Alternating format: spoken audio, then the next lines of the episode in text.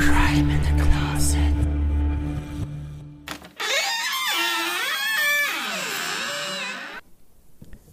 Hey und willkommen bei Crime in the Closet, deinem queeren True Crime Podcast.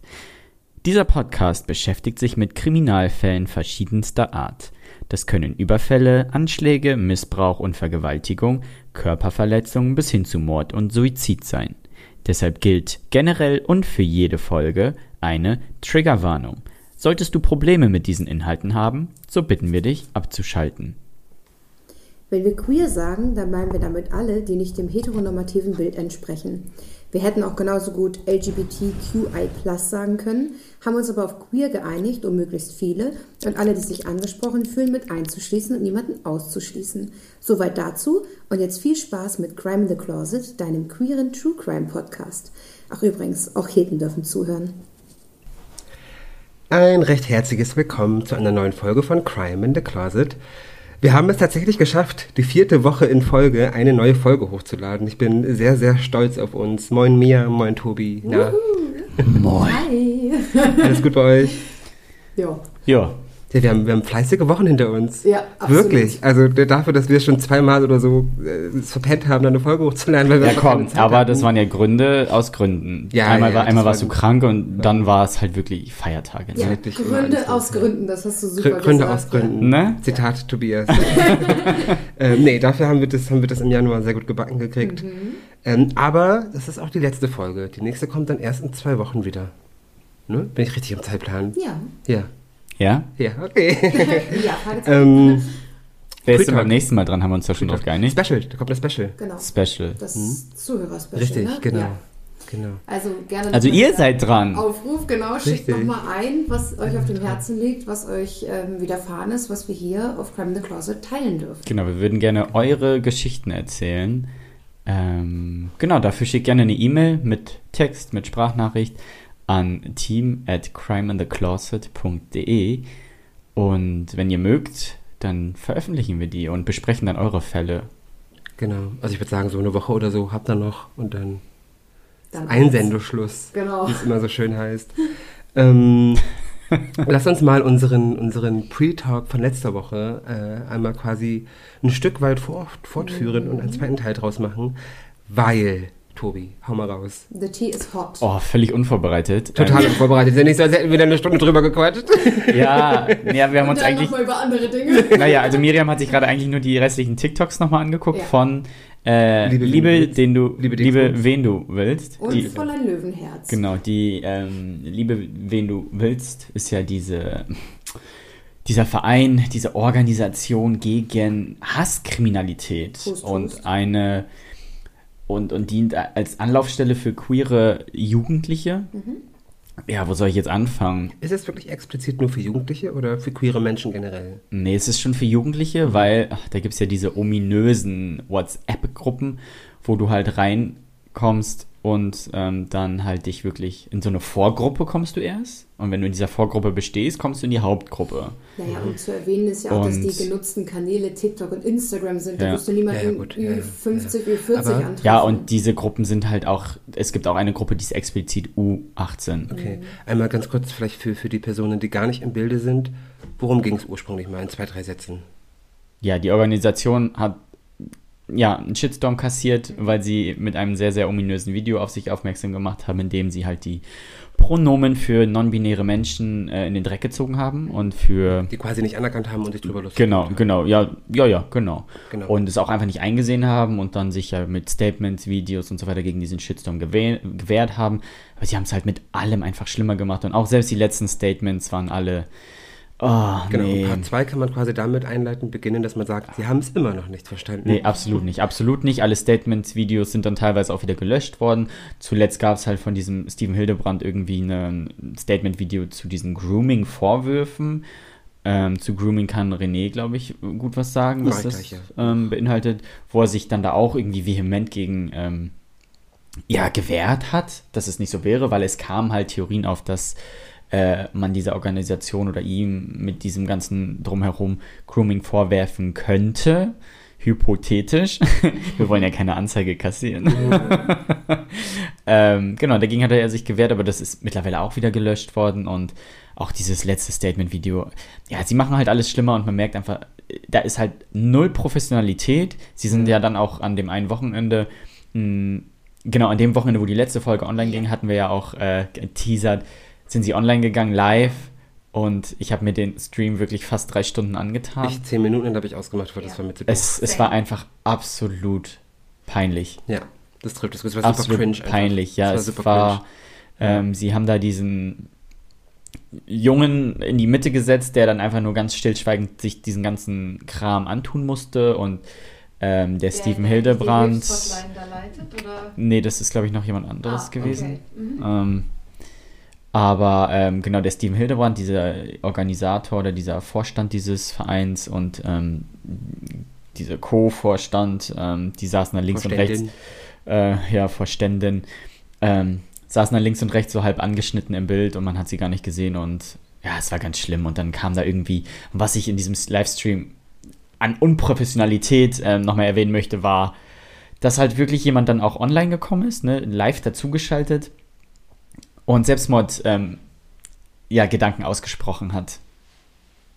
So live. Letztes, letztes Wochenende. Ja, Mhm. in diesem Livestream. Ähm, und ich, ich weiß ich nicht, also mich hat es in dem Moment echt fertig gemacht, dass da gerade jemand live mit denen online ist und Selbstmordgedanken Mhm. äußert und auch sagt, ähm, ja, ne, also da würde er nicht das Hand, die Hand für ins Feuer werfen. Ich weiß jetzt gar nicht mehr, ähm, um welche Person es sich da gehandelt hat. Fand ich richtig heftig und die haben halt nicht so wirklich reagiert. Also Mhm. vor allen Dingen die Mrs. Burnout, so, hm, ja, hm, hm. Und tut das dann halt einfach richtig ab.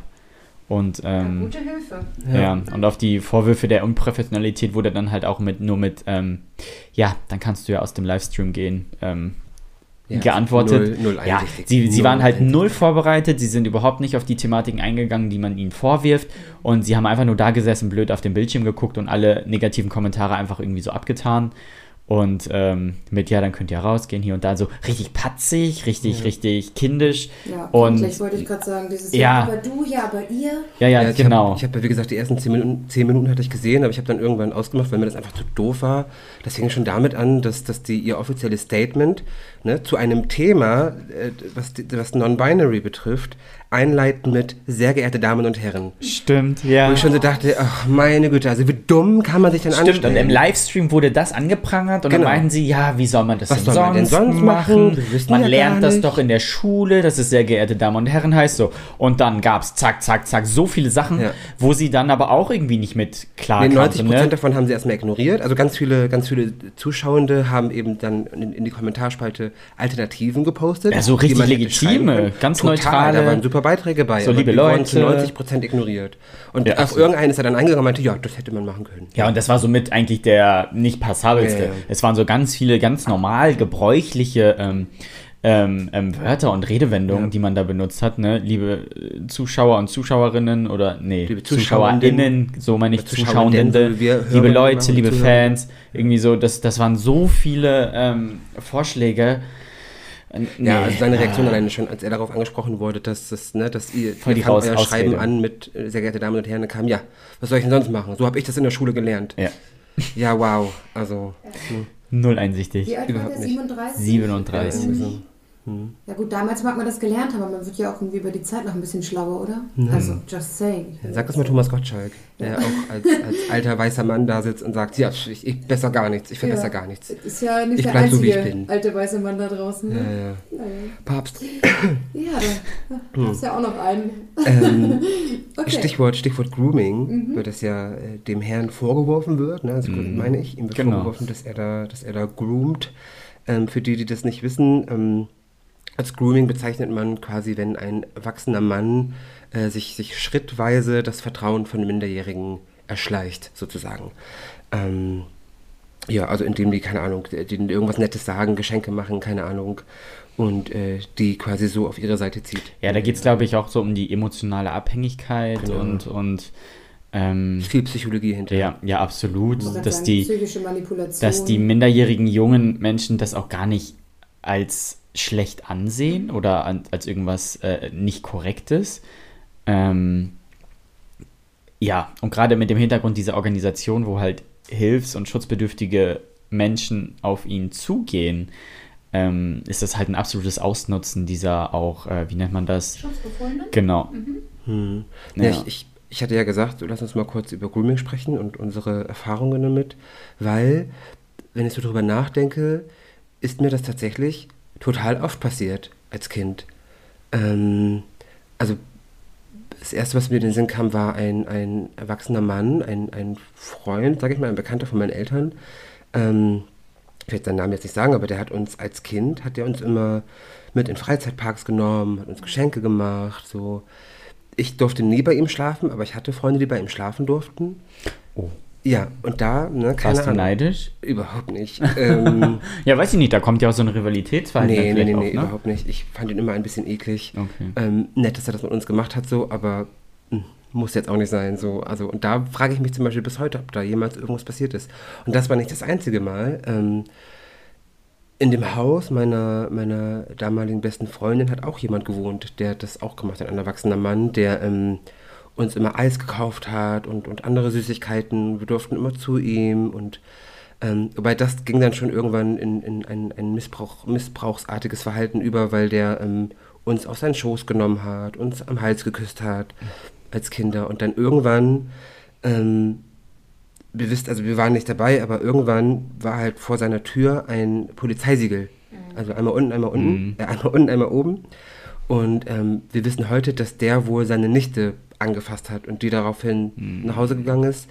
Ähm, und das dann äh, der Mama gesagt hat. Und Scheiße. die hat ihn dann angezeigt, ihren Bruder. Und er war dann auch im Gefängnis äh, für, für, ich glaube, sieben, acht Jahre. Ja. Wobei, das ist ja dann schon kein Grooming mehr, das ist ja dann richtiger Missbrauch. Schon, Das ist ja ne? Missbrauch. Genau. Ja, aber die Vorstufe dazu ist ja schon. genau, also das, ne, dieses es Eis geht. kaufen und so, das ist Ja. ja genau der Punkt. Ich glaube, ich weiß nicht, ich kenne die offizielle Definition nicht, aber Grooming ist ja eher so dieses Subtilere, ne? Dieses, ähm, auch, dass ja. das dann am Ende auf eine sogenannte Freiwilligkeit ähm, der. Diese Manipulation, Ja. also auch zum Beispiel zu sagen, du bist ganz schön reif für dein Alter, Oh ne, dass Gott. du jetzt auch so einen Mhm. erwachsenen äh, oder älteren Freund wie mich hast oder so. Das sind schon so Sachen, dass du wirklich mit dem Geist des Mhm. Schutzbefohlenen spielst und dem eigentlich suggerierst, wie toll das jetzt ist, auch einen reiferen Partner zu haben. Ich glaube, so. Grooming hat ja auch wenig was mit Pädophilie zu tun. Mhm. Ähm, weil du ja, Ja, glaube ich. ja, ja. Also äh, wenn ich bei Wikipedia gucke, was Grooming heißt, dann steht da in Klammern Pädokriminalität. Es geht Äh, meistens so Ja, um- ja, es, äh, nee, aber ich glaube, so eine direkte Pädophilie ist es ja nicht. Ähm, ich weiß halt nicht, in welchem steht da, auf was für eine Altersklasse sich ähm, ähm, Grooming gucken, bezieht. Eine Minderjährige. Minderjährig, ja gut, aber ich sag mal, äh, wenn du jetzt so eine Altersspanne von äh, 14 bis 17, 18 nimmst, ist das ja keine Pädophilie mehr, dann wäre das ja, glaube ich, Hebephilie. Das kann sein. Das ist ja. nochmal eine ganz äh, weitere Klasse. Pädophilie bezieht sich ja wirklich auf Kinder und nicht auf jugendliche Heranwachsende, weil es gibt ja auch die, die, ähm, die Vorliebe für Heranwachsende, Mhm. ne, für junge Erwachsene. Ähm, da müssen wir. Ja, und das heißt dann, glaube ich, Hebephilie. Okay. Na, ich, hatte, ich hatte mich halt gefragt, in, im, im Zuge dessen, was ist das denn? Also, das Phänomen gibt es ja auch nicht nur Erwachsene zu Jugendliche oder Kinder, sondern auch Erwachsene zu Erwachsene. Wie nennt man das dann? Nochmal. Also, wenn ein Erwachsener Erwachsenen. quasi einen anderen Erwachsenen so einnimmt und, und quasi ihn groomt, wie nennt man das dann? Ist das Aber kann man, kann man Erwachsene groomen? Ich glaube, Grooming bezieht sich ja wirklich nur auf. Kannst du. Du nu- nutzt Ja, deine aber Position ja, aus. ja, aber das fällt ja nicht unter den Begriff des Groomings, weil Grooming Eben, deswegen frage ich ja, wie nennt man Ja. das dann? Manipulation. Ja, weil Auch das ist, ist mir Ja. letztes Jahr ja passiert. Da hatte ich ja diesen, ich weiß, das habe ich dir, glaube ich, erzählt. Da hat mich doch jemand über Instagram angeschrieben, ein, ein Mann, und hat mir die ganze Zeit ganz tolle Sachen geschrieben und war super, super nett, nett zu mir. Und ich war schon so, "Hm, da stimmt doch irgendwas nicht. Aber es ging halt die ganze Zeit so weiter. Und das, das hat mich irgendwann so fertig gemacht, dass ich ihm irgendwann eine Sprachnachricht geschickt habe. Ich meine so, du sag mal, was machst, das ist Psychoterror, was du hier machst.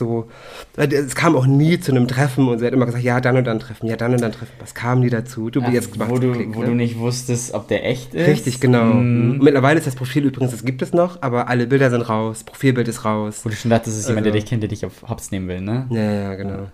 Und das ist genau das Gleiche. So, der hat mich auch komplett gegroomt, aber ich weiß ja nicht, wie man das da nennt. So. Hm. gibt ja auch Fälle, wo ähm, Menschen monetär groomen, in Anführungsstrichen, also auch Erwachsene untereinander, dass jemand zum Beispiel mit Geschenken überhäuft wird oder ähm, teure Luxusgüter geschenkt bekommt, damit auch eine Art finanzielle Abhängigkeit entsteht, Ja. auch von diesem Luxus, den diese Person mit sich bringt. Ja. Auch das verstehe ich als eine Art davon, aber eben Schon, alterstechnisch nicht für Grooming, ne, sondern ja, unter Erwachsenen einfach. Also eine, eine, irgendwie eine Art von Abhängigkeit zu schaffen. Ja. sei Gibt es es- bestimmt einen Begriff statt Ja. Grooming. Ähm, ja gut, ich denke mal, bei Erwachsenen ist es dann wirklich einfach nur, ja, ja, Manipulation. Ja. Ich weiß nicht, du sagtest gerade noch irgendwas von Gaslighting, Miriam. Mhm. Ähm, aber das bet- Ja, ist ja umgedrehte Psychologie, Ja. Gaslighting. Also so zu tun, als ob du als Täter das Opfer bist. Mhm. So. ja, ja, diese Täter-Opfer-Umkehr, ne? Mhm. Und ich denke, beim Manipulieren, gerade bei Minderjährigen, ist es halt eine Sache, die auch vorkommt. So, dass, Ja, dass sie sich irgendwie versuchen, damit jünger zu machen oder auf dieselbe Stufe zu stellen. Womit ich aber dann auch in dem Begriff, glaube ich, doch in Kontakt getreten bin. Ähm, das war, ja, du, du hattest es, glaube ich, gerade schon angekreuzt, ähm, ist halt, glaube ich, auch ganz stark vertreten das Cyber-Grooming, was sich Mhm. halt nur wirklich im Internet abspielt. Ähm, Stichwort Knuddels. Mhm. Ähm, also da wurde ich damals auch schon mal Der angeschrieben. Herd der Pädophilie im Internet. Ähm, heftig, ja. Mhm. Bin Ja. froh, da nie gewesen zu sein. Ich habe viel von? Freunden gehört. Nee, ich war bei Single City. Bei Wow. Ich war bei Knuddels. Ich war, Algermissen, ne? Äh, Hildesheim, ja, die Ecke, da war Single City ein großes Ding. ich war auch gern bei Knuddels. Also mit 14, 15, 16. Es hat Spaß gemacht. Fand ich das schon Doch. cool. Also ich muss jetzt sagen, ähm, es waren die Anfänge, da war das glaube ich noch nicht so bekannt bei Ja. den äh, Pädokriminellen. ja, wobei wir auch oft angeschrieben wurden als, als 14, 15, 16. Ja, wenn du in dem Raum Jungs für Jungs warst. Hm. Aber da haben auch ganz, ganz viele Ü40 Leute uns angeschrieben. Immer. Ja.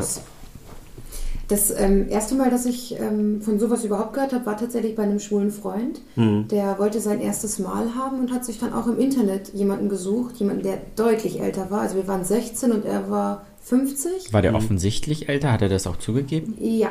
Hm. Ähm, und die haben sich dann verabredet und dann haben die ihr erstes Mal, also sein erstes Mal miteinander gehabt. Und ich habe auch gedacht, so warte mal, ist er nicht ein bisschen alt? Und dann hat er irgendwie so einen Spruch äh, rausgehauen, den hat er sich wahrscheinlich irgendwo abgehört. Von wegen auf alten Schiffen lernt man das Segeln. Was Wenn ich halt auch. das der nicht sogar selber gesagt hätte. ja, was ich halt auch ganz schön Wie alt war dein Freund? krass finde, 16. Das ist schon. Er meinte halt, er wollte es nur hinter sich haben, hat sich jemanden im Internet gesucht. Ja, wow. Der war halt dann über 50, hat er sich nichts beigedacht. Ähm, ich fand es irgendwie super krass, weil der halt so extrem alt war. Hab aber irgendwie auch meinen, meinen ersten festen Freund äh, gehabt, der war 30, ich war irgendwie 21, wo ich mir heute auch denke, so, puh, äh, auch eine krasse Altersspanne. Findest du? Finde ich schon, vor allem für dieses junge Alter.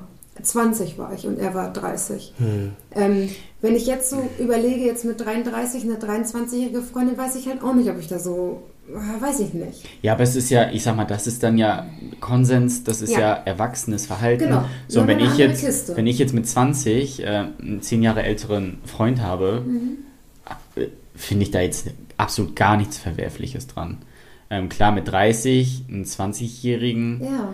ähm, das ist, so rum, ja, Ja. ja, das, das kann ich absolut nachvollziehen. Mhm. Aber das ist jetzt so eine, wenn man sagt, so eine, so eine Altersspanne von plus minus 10. Ich denke mal, das ist ja alles gar nichts Verwerfliches. Ich glaube, verwerflich wird es wirklich, wenn du dann wirklich ah, dieses, 16 diesen und 15. Fokus wirklich auf ähm, auch emotional labile und noch absolut manipulierbare, nicht im Leben stehende Menschen. Wenn du da so ein. Fable für hast. Äh, Gerade um dieses Machtgefälle geht es, glaube ich. Und das musst du mit 20, 30 in dem Gefälle musst du es nicht unbedingt haben, weil auch 20-Jährige können schon, je nachdem wie reif sie sind, auch im Leben stehen. So, da will ich ja niemandem seine, seine emotionale Reife oder irgendwas in dieser Art absprechen. Ähm, aber wenn du jetzt sagst, dein Freund war 16, Ja.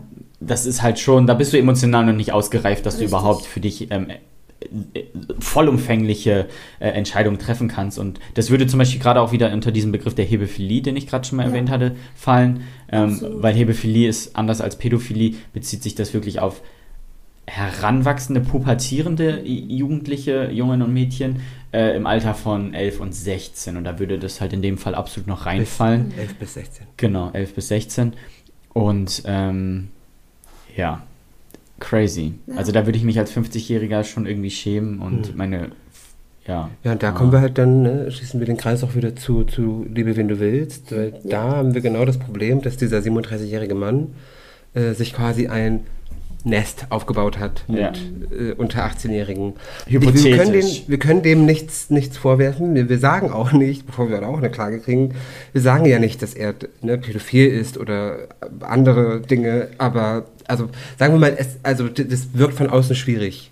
Ja, So. zumal, also es wirkt halt schwierig, weil du in dieser Gruppe, die Jugendlichen müssen sich dann halt wirklich mit ihrer sexuellen Orientierung, mit Bild, mit Alter, mit Name, mit all diesen privaten Guck mal, da fängt es Details. schon mal an. Ja, Was willst du mit dem Bild und mit der sexuellen Orientierung? Ja. Why? Was hat das mit der Hilfe zu tun, die ja das, wollen? das ist in dieser Vorgruppe, musst du dich halt authentifizieren, dass das halt auch wirklich echt bist, also dass du echt bist, etc. pp. So, in dieser Gruppe kann aber jeder eintreten. Hm. Ich könnte jetzt in diese Gruppe gehen und mir diese ganzen Daten da rausziehen, ähm, die ganzen Nummern und könnte da sonst was mitmachen und Eben. könnte dann wieder aus der Gruppe Wie austreten. gesagt, das ist ein Nest für eben Groomer. Ja, und ähm, allein in dieser Vorgruppe, ne, da sollen ja teilweise zwischendurch auch einige Jugendliche dann sein. Ähm, und dann, wenn du dann authentifiziert wurdest, äh, kommst du halt in diese Hauptgruppe, wo dann halt niemand reinkommt, der nicht irgendwie sich wirklich identifiziert hat. Aber selbst da hast du dann halt, ja, Ja, aber auch Ja. diese Identifikation kannst du super leicht faken. klar. Also das ist ja wohl gar keine Herausforderung, da irgendwie Ja. irgendein Bild Ja. herzunehmen und sagen, ich heiße jetzt Olaf und ich bin zwölf. So, Ja. also bitte, was ist das für, ein, für eine Herangehensweise? Mhm.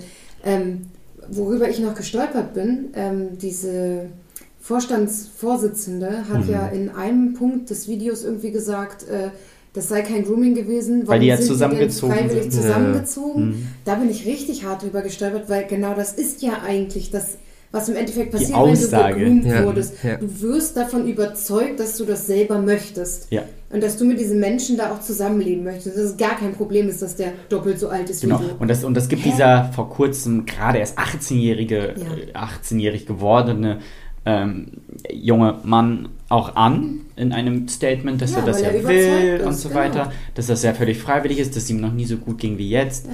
Und äh, ja, und die aber auch schon eine ganze, ganze Weile äh, wohl schon zusammen sind und das auch vor, offen, vor seinem offiziellen 18. Geburtstag.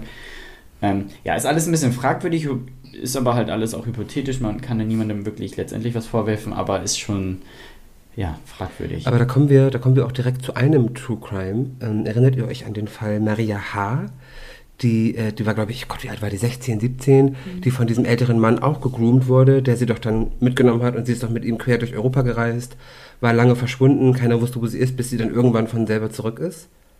Klingelt's da bei euch? Ja, doch, irgendwann wird von selber zurück da. Ja, ja, ja. Genau, ja. das ist ja auch vor zwei Jahren, glaube ich, ist es vor Gericht gegangen oder vor drei Jahren und der ist ja dann auch verurteilt worden. Äh, irgendwie im Missbrauch, ne? Weil er sie missbraucht hat. So. Ähm, ja, das ist mir nur gerade in den Sinn gekommen. Ähm, wollen wir Ja, ich glaube, wir sind durch damit. mit dem Fall starten? ja. Am 19. August 1908 wird in Ludwigshafen ein Kind geboren, dem die Eltern den Namen Heinrich geben. Heinrich wird sich später mit etwa Anfang 20 den Namen Liddy geben. Liddy Barkhoff. Und um diese Entscheidung zu respektieren, dass Liddy sich heute sehr wahrscheinlich als trans verstanden hätte, nenne ich sie selbstverständlich Liddy. Also nochmal. Liddy ist am 19. August 1908 in Ludwigshafen geboren und aufgewachsen zum größten Teil bei den Großeltern. Bei den Großeltern und in einem Erziehungsheim, denn als Kind galt Liddy als schwer erziehbar und auffällig.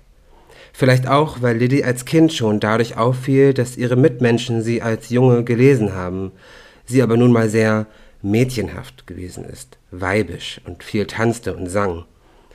Und so sollte ein Bub sich nun mal nicht verhalten. Liddy wurde in jungen Jahren in ein Erziehungsheim zwangseingewiesen. Und ja, man muss hier praktisch eingewiesen sagen, denn nicht selten glichen diese Anstalten psychiatrieartigen Einrichtungen, die dazu dienen sollten, das betroffene Kind gerade zu rücken oder zu korrigieren. Mögliche Gründe für eine staatliche Ersatzerziehung konnten Unehrlichkeit sein, Aufsässigkeit, Unsauberkeit, Vergnügungs- und Geltungssucht, sexuelle Triebhaftigkeit, bei Kindern wohlgemerkt, schlechte Schulleistung oder kriminelles Verhalten. Wenn dazu noch die familiären Verhältnisse schwierig gewesen waren, war es nicht unwahrscheinlich, dass der Staat dich einsammelte und eben in solch ein Erziehungsheim steckte.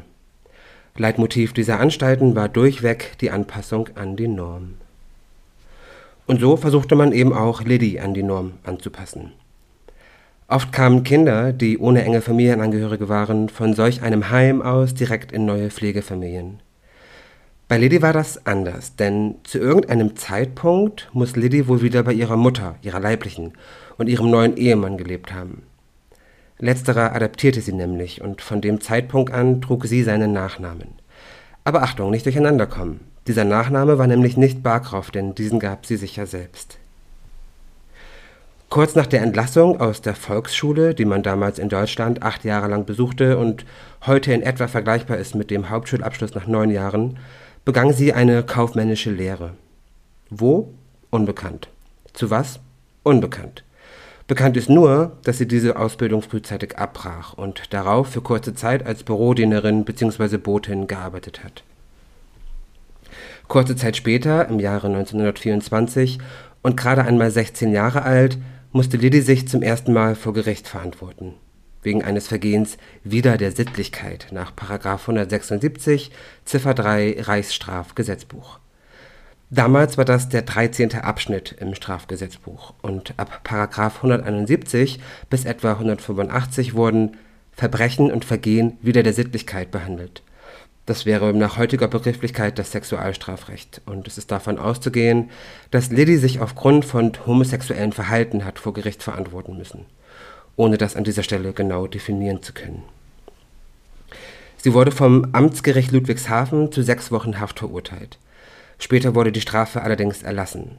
Da Liddy aber auch aufgrund des Verhaltens als Kind als schwer erziehbar und nun auch noch als sittlich verdorben galt, kam sie 1925 in eine Fürsorgeanstalt.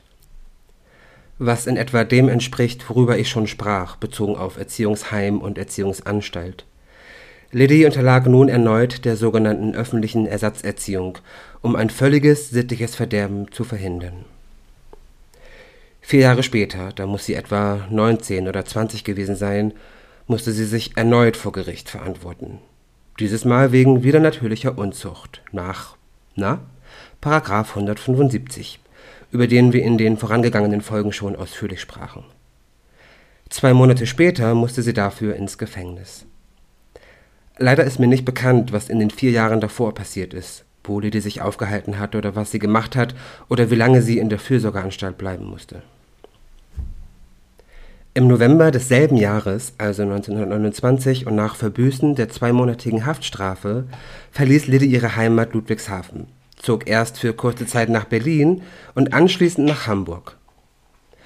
Ob sie die 20 bzw. 21 Jahre davor ausschließlich in Ludwigshafen gelebt hat und ob dementsprechend auch die Anstalt, in der sie untergebracht gewesen ist, in Ludwigshafen gewesen ist, weiß ich nicht. Nun lebte sie aber in Hamburg und möglicherweise hat Lady sich ganz bewusst für Hamburg entschieden. Der Umzug in die Hansestadt war vielleicht nichts, was sich so ergab, sondern eine bewusste Entscheidung, denn in Hamburg war die Szene der Transvestiten, wie man Transfrauen damals nannte, relativ groß. Und in Hamburg angekommen, nannte sie sich nun auch Liddy, bestritt mit Sexarbeit ihren Lebensunterhalt und gab als Travestiekünstlerin hin und wieder Shows auf der ein oder anderen kleinen Bühne in der Hansestadt. 1930, also ein Jahr später, wurde sie erneut inhaftiert. Dieses Mal wegen Diebstahls. Und auch in den darauffolgenden Jahren bis 34 folgten weitere kleinere Haftstrafen, immer nach Paragraf 175 und wegen ihrer Tätigkeit als Sexarbeiterin. Das war nämlich natürlich verboten. Dezember 1935. Ein Seemann betrat eine Polizeistation. Vielleicht war es die Davidwache diese kleine Polizeistation auf der Reeperbahn. Es würde mich zumindest nicht wundern, denn es war mal ziemlich normal, dass die Seemänner, die mit ihren Schiffen praktischerweise direkt neben oder zumindest nahe der Reeperbahn anlegten, den Kiez besuchten, den Kiez- und Sexarbeiterinnen, und wenn da mal was passierte, was auch immer das sein mag, konnte man praktischerweise direkt zur Davidwache und Anzeige erstatten. War ja nebenan. Und das tat eben auch dieser Seemann im Dezember 35, möglicherweise in der Davidwache. Jedenfalls erstattete er Anzeige gegen eine Prostituierte wegen Diebstahls. Die Polizei ermittelte und fand heraus, dass es sich bei dieser Prostituierten eigentlich nur um Liddy handeln konnte. Kurze Zeit später wurde sie mal wieder verhaftet und anschließend verhört. Zitat Den Diebstahl der 20 Reichsmark in der Herrenweide gebe ich zu. Nach meinem Dafürhalten hat der Mann nicht gewusst, dass ich ebenfalls männlichen Geschlechts bin. Er wird vielmehr angenommen haben, dass er mit einer Frauensperson verkehrt. Seit meiner Entlassung habe ich von widernatürlicher Unzucht gelebt. Feste Arbeit hatte ich nicht und habe auch keine Unterstützung aus öffentlichen Mitteln bezogen. Meine Freier lernte ich auf St. Pauli kennen. Für jeden Verkehr erhielt ich meistens zwei bis drei Reichsmark. Durchschnittlich hatte ich auf diese Weise einen Tagesverdienst von zehn Reichsmark. Gewohnt habe ich an verschiedenen Stellen, immer nur ein paar Tage. Dorthin bin ich auch mit meinen Freiern gekommen. Die Namen und Adressen der Leute kenne ich nicht mehr.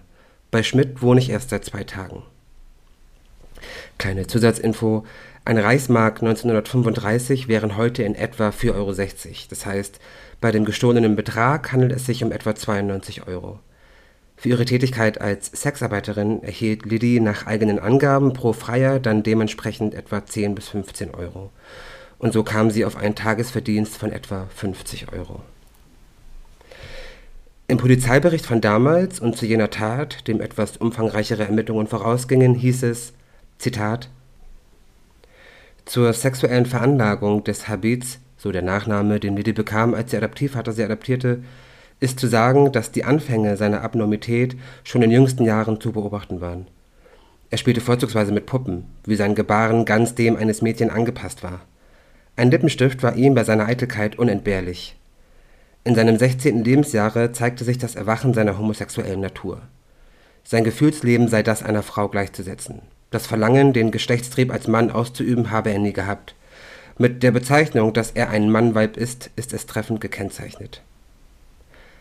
Liddy wurde erneut inhaftiert und verbüßte ihre Haftstrafe unter anderem in der schon in der letzten Folge erwähnten Polizei- und Strafvollzugsanstalt Fuhlsbüttel in Hamburg. Auch dazu sprachen wir ausführlich in den letzten beiden Folgen. Nach dieser etwas längeren Inhaftierung, aus der sie dann 38 freikam, versuchte Liddy, sich der ständigen Überwachung durch die Polizei zu entziehen. Sie besorgte sich falsche Meldepapiere, mit denen sie sich von der Davidstraße 3 auf St. Pauli in die Eckernförderstraße 78 ummeldete. Die Eckernförderstraße 78 ist heute die Simon von Utrecht Straße 79. Damit war sie quasi formal verschwunden, was wiederum dafür sorgte, dass nun per Steckbrief nach ihr gefahndet wurde. Man hatte sie also permanent im Visier. Ihre neue, vermeintlich sichere Freiheit musste sie nach nur zwei Monaten schon wieder aufgeben. Am 25. März 38 denunzierte, also verriet sie ein Besucher des Lokals Komet und teilte der Polizei mit, Zitat, im Komet, da sitzt ein Mann in Frauenkleider. Liddy wurde wieder verhaftet und wieder verhört. Zitat in der Zeit nach meiner Strafverbüßung bis zu meiner Festnahme, also vom 15.01.38 bis zum 25.03.38, habe ich in den neun Wochen täglich etwa drei Männer gehabt. Sie gaben mir durchschnittlich drei Reichsmark. Es ist auch vorgekommen, dass ich von einem Freier bis zu zehn Reichsmark bekam. In den meisten Fällen lernte ich meine Kavaliere auf der Straße kennen, in St. Georg. In den seltensten Fällen in einem Lokal. Teilweise habe ich die Leute angesprochen oder umgekehrt. Nachdem wir über den Preis einig geworden waren, gingen wir nach dem Pensionat Kucharski, Ecke Hansaplatz und Bremer Reihe. Der Pensionsinhaber wusste, dass ich Mannsweib bin. Wenige Tage nach der Verhaftung stellte Liddy einen Antrag auf freiwillige Kastration, um, Zitat, von meiner krankhaften Leidenschaft, die mich auf den Weg der Prostitution brachte, geheilt zu werden. Daraufhin wurde sie von einem Gerichtsmediziner des Gesundheitsamtes untersucht. Dieser kam zu dem Ergebnis, dass Liddy unheilbar sei. Im Bericht des Arztes heißt es unter anderem, Zitat, als Urning, also Stricherjunge, wird er sich vermutlich auch nach seiner eventuell Kastration weiter betätigen, weil ihm beim Fehlen der höheren Gefühlskräfte das Unmoralische seiner Handlung, zum Beispiel Geld verdienen als Stricherjunge, nicht begreiflich gemacht werden kann. Diese Diagnose und der Stempel unheilbar kamen einem Todesurteil gleich. Vier Monate später musste sich Liddy vor dem Landgericht Hamburg wegen gewerbsmäßiger widernatürlicher Unzucht als gefährlicher Gewohnheitsverbrecher verantworten und wurde zu drei Jahren Zuchthaus mit anschließender Sicherungsverwahrung verurteilt. Erst kam sie in Gestapohaft, dann ins Zuchthaus Bremen-Orlipshausen. Dort verbüßte sie die drei Jahre Haft, zu der sie verurteilt wurde. Das Zuchthaus Bremen-Orlipshausen war Teil der Justizvollzugsanstalt Bremen 33 wurde der Leiter des Zuchthauses abgesetzt und durch den SA-Mann Werner Wegener ersetzt, der den Strafvollzug dementsprechend gestaltete. Abschreckung und Disziplin statt Wiedereingliederung in die Gesellschaft. Als Unterkunft dienten Barackenlager und viele Gefangene mussten beim Bunkerbau helfen. Vielleicht auch Liddy. Im Oktober 1941, also nach Verbüßen der dreijährigen Haftstrafe, wurde sie in die Sicherungsanstalt bzw. in das Zuchthaus in Rendsburg überliefert, bevor sie dann im November 1942, also etwa ein Jahr später, zuerst an die Hamburger Polizeibehörde bestellt wurde und anschließend ins KZ Mauthausen deportiert worden ist. Dort wurde Liddy am 6. Januar 1943 ermordet. Ähm, ja, ich finde es einen sehr interessanten Fall, äh, weil es auch ein ähm, ja, Bezug zu Hamburg hat. Das war auch ähm, sehr, sehr ähm, ja, interessant. Mhm. Ähm, ich habe vorhin nebenbei auch mal so ein bisschen nach Bildern von ihr gegoogelt. Also ich hätte jetzt ja von den Bildern alleine jetzt gar nicht so gedacht, ähm, dass sie so ein, so ein Sexarbeiterinnen-Background mhm. hat, weil auf den Fotos, die ich jetzt hier habe, sieht sie immer sehr adrett gekleidet, so ich würde sagen so 20, sehr, mhm. sehr vornehm, so extrem ladylike, ne? Ähm, eher wie so eine Schauspielerin. Mhm. Ähm, sehr, sehr sinnlich. Mhm. Also. Finde ich auch, und also ich kenne die Bilder auch und ich habe mich da halt gefragt, in welchem Zusammenhang sind die entstanden? Ja. Also wer hat die gemacht? Warum wurden die gemacht? Weil die wirklich sehr professionell ja, auch sehr wirken. inszeniert auch aussehen. Genau, ne? sehr Wirklich inszeniert. so Fashion-Shooting äh, Genau. würde ich mir das auch vorstellen. So aus dieser Zeit. Das eine ist ja auch sehr markant, wo sie so im Profil und dann mit dem abgeknickten Arm. Genau, ja. Das muss ich Ähm, angucken. Ja. Es ist wirklich sehr, sehr Shooting. Shoot-like, Ja. nicht Ja. Shooting, Shoot-like. Ab, absolut. Das könnte eine Schauspielerin sein. Ja, ja, genau, finde ich auch. Ja, was mir äh, aufgefallen ist, als ich das so geschrieben habe, ähm, ihr ganzes Leben spielte sich ja dann, nachdem sie in Hamburg angekommen ist, wirklich auf St. Pauli ab. Ne? Also sie hat da gelebt, sie hat da gearbeitet, sie ist da äh, vor Gericht gekommen, beziehungsweise war da bei der Polizei. Das ist alles eine Gegend. Also wenn man mal die ganzen Straßen, die ich, die ich äh, genannt habe und die ganzen Orte, die ich genannt habe, mal googelt, das ist alles sagen. ein Kiez, das ist alles ein, ein Bezirk. Das ist meine Nachbarschaft. Ja, weil du genau. hast auch vom Komet geredet. Das ist einfach mal Genau. in meiner Nachbarstraße. Da war ich sogar auf, meiner, auf einer queeren Party vor ein paar Jahren. Das Komet gibt es immer noch. Das ist krass, ich wusste gar nicht, dass das so eine Historie hat. Hm. Also, irre. Echt auch krass, ja. Ja.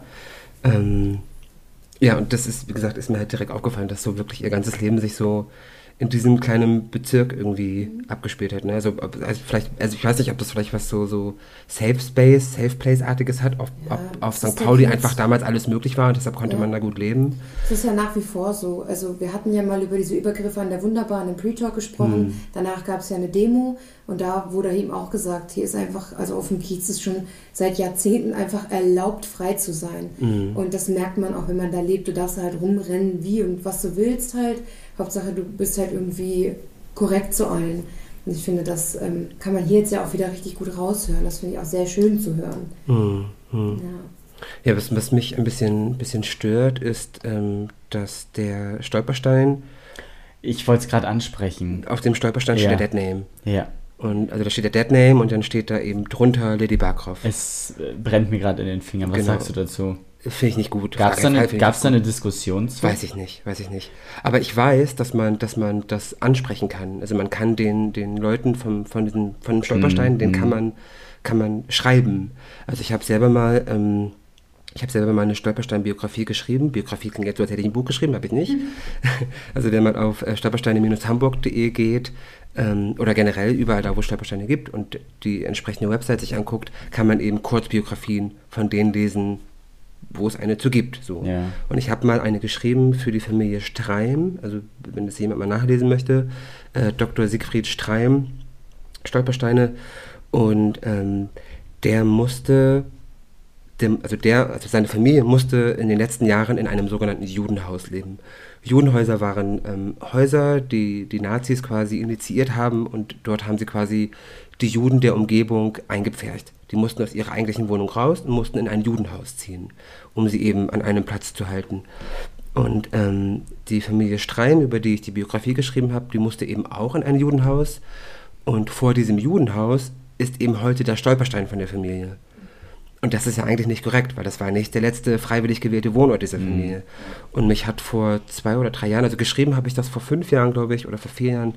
Und vor ungefähr zwei Jahren hat mich ein, ein lustigerweise ein niederländischer Politiker kontaktiert über, ähm, über meine E-Mail-Adresse, beziehungsweise über stolpersteine-hamburg.de und die haben das dann weitergeleitet, ähm, der wohl ein Nachfahre dieser Familie ist. So, und ähm, der hat sich da ein bisschen mit mir ausgetauscht, weil ich eben auch im Archiv war, um was über die Familie herauszufinden und so.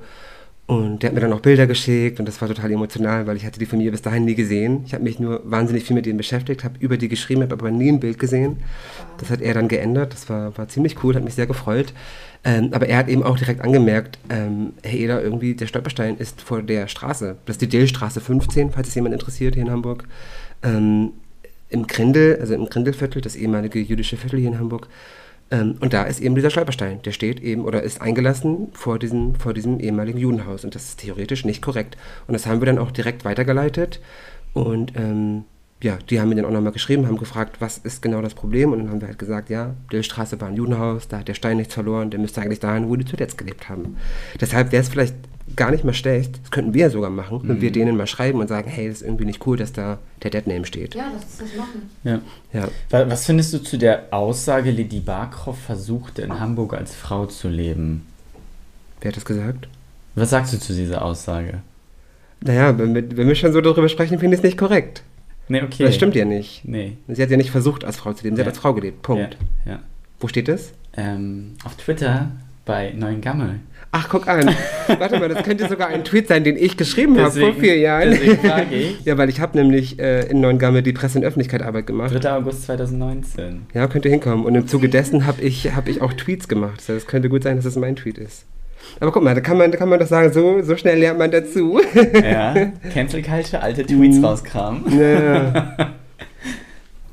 ja, dann sollte ich vielleicht nicht nur die Stolperstein-Seite kontaktieren, sondern vielleicht auch noch meine ehemalige Chefin in Neuengamme. Mhm. Kann man alte Tweets nochmal ändern? Äh, Bestimmt. Ich glaube, die kann man editieren. Ich glaube aber, das wird dann ähm, Angezeigt, ne? Angezeigt, genau. Ja. Ja, ist ja nicht wild. Ähm, ja, was, was mir im- im Zuge meiner Recherche auch nochmal aufgefallen ist, ist, ähm, also ich, ich, heute würde man das, glaube ich, anders behandeln, weil das so, also als Kind schon auffällig und in Erziehungsheim und so, das spricht ja immer für ein bestimmtes Umfeld, ne? Und dass sie eigentlich immer nur weitergereicht wurde. So, die Mutter Ja. wollte sie wohl erst nicht. Absolut. Großeltern, dann Erziehungsheim, dann doch wieder zur Mutter. Und das hinterlässt ja auch Spuren bei einem Kind. Ähm, und dass solche Kinder dann oft in Anführungsstrichen auffällig werden, ist ja auch kein großes Wunder, ne? Ja, und dann statt sie halt, äh, ja, heute würde, man sie wahrscheinlich therapieren, aber statt, stattdessen hat man sie dann in andere Erziehungsheime gesteckt und weiß Gott was mit ihr getrieben.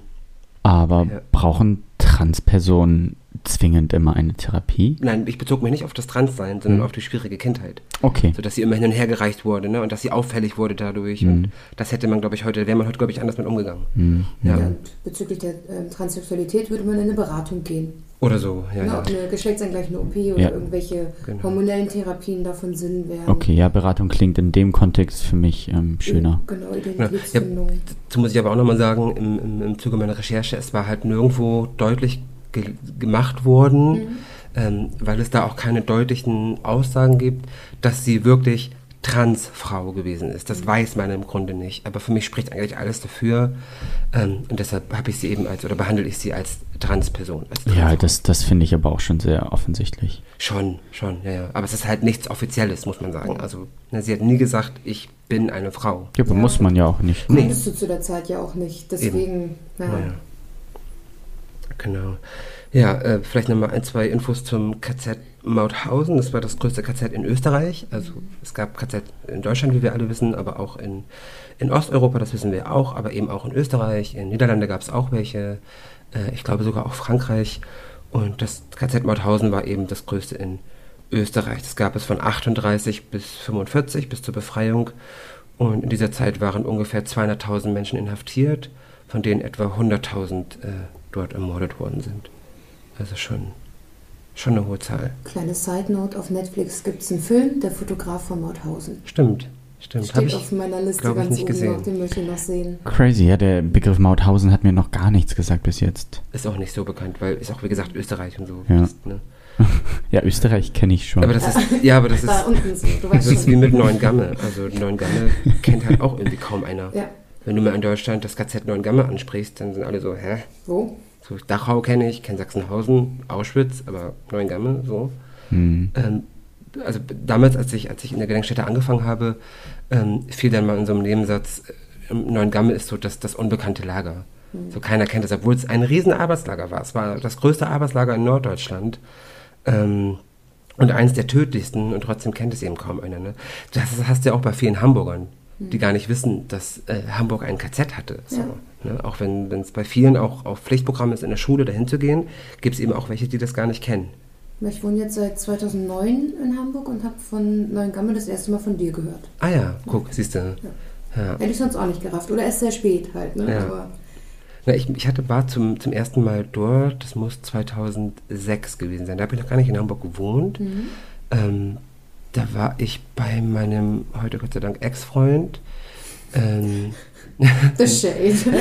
Heute Gott sei Dank. ähm, nicht böse gemeint. Ähm, und genau, und da, da habe ich davon, ich glaube, im Internet gelesen. Und dann habe ich ihn gefragt, hey, wollen wir da hinfahren? Und dann sind wir da hingefahren. Und da sah das aber noch ganz anders aus, ähm, weil die Gedenkstätte, wie es sie heute gibt, gibt es erst seit 2010. Davor war das, war das nicht so groß. Und keine, ja, also keine, keine Gedenksteine oder Steinhaufen und all das. Das gab es alles damals noch nicht. Ja. Habt ihr noch was? Nee, ich glaube für heute nicht.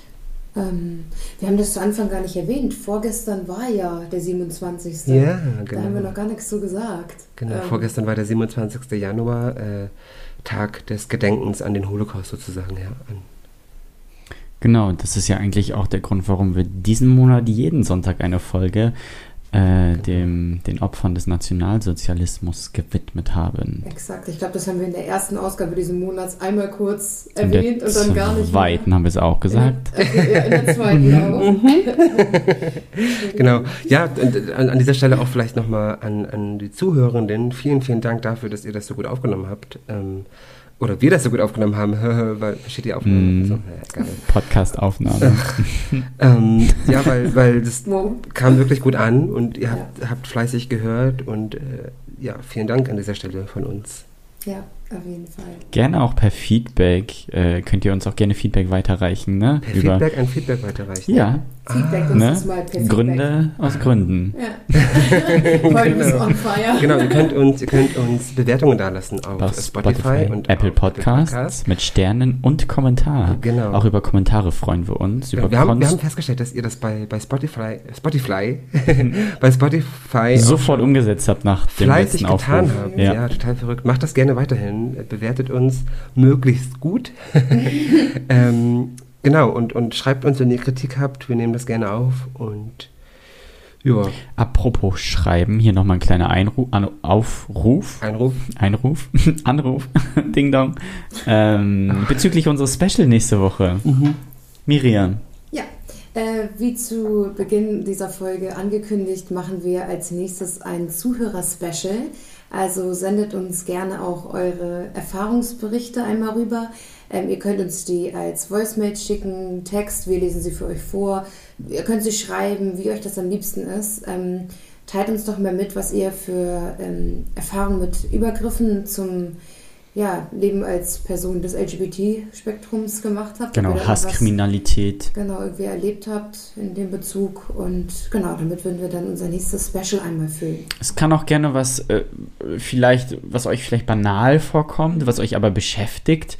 Ähm, das heißt ja nicht gleich immer, dass es wirklich ne, sehr banal ist, aber könnt ihr gerne mit uns teilen, ne, wenn es euch wirklich belastet oder wenn da irgendwelche Sachen sind, so, hm, da kam mir irgendwas komisch vor.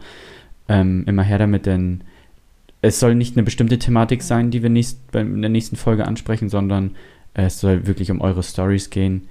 Und da ist keine äh, so unwichtig, dass sie nicht gehört werden könnte. Genau, also ihr könnt euch auch auf Dinge beziehen, über die wir gesprochen haben. Wenn euch jetzt was einfällt, wo wir vorhin über Grooming gesprochen haben, wo ihr denkt, so, oh, okay, ich glaube, ich habe da eine Erfahrung gemacht, teilt sie uns einfach mit, wenn ihr das möchtet natürlich. Oder Thematiken, die wir bisher vielleicht noch gar nicht äh, aufgegriffen haben. Genau, alles ist da erlaubt.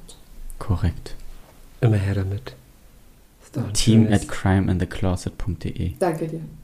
Das hat gefehlt. Schönes, schönes Schlusswort, schönes Schluss-E-Mail für diese Folge. Ich bedanke mich bei Tobi, bei Miriam, bei Danke, euch René. Zuhörenden Danke, da draußen. René. Und wir hören uns in zwei Wochen. Tschüss. Tschüssen. dann. Damit beenden wir die heutige Folge und verabschieden uns bei unseren Zuhörenden.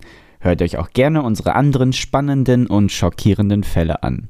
Des Weiteren findet ihr uns auf allen gängigen Social-Media-Plattformen wie Instagram und Facebook, gerne auch als Bewertung bei Spotify und Apple Podcasts. Wir freuen uns auf euer Feedback. Sollte sich jemand durch diese Folge getriggert fühlen oder generell Schwierigkeiten mit den Themen Diskriminierung, Mobbing, Übergriffe oder Suizid haben, verlinken wir euch passende Anlaufstellen in den Show Notes.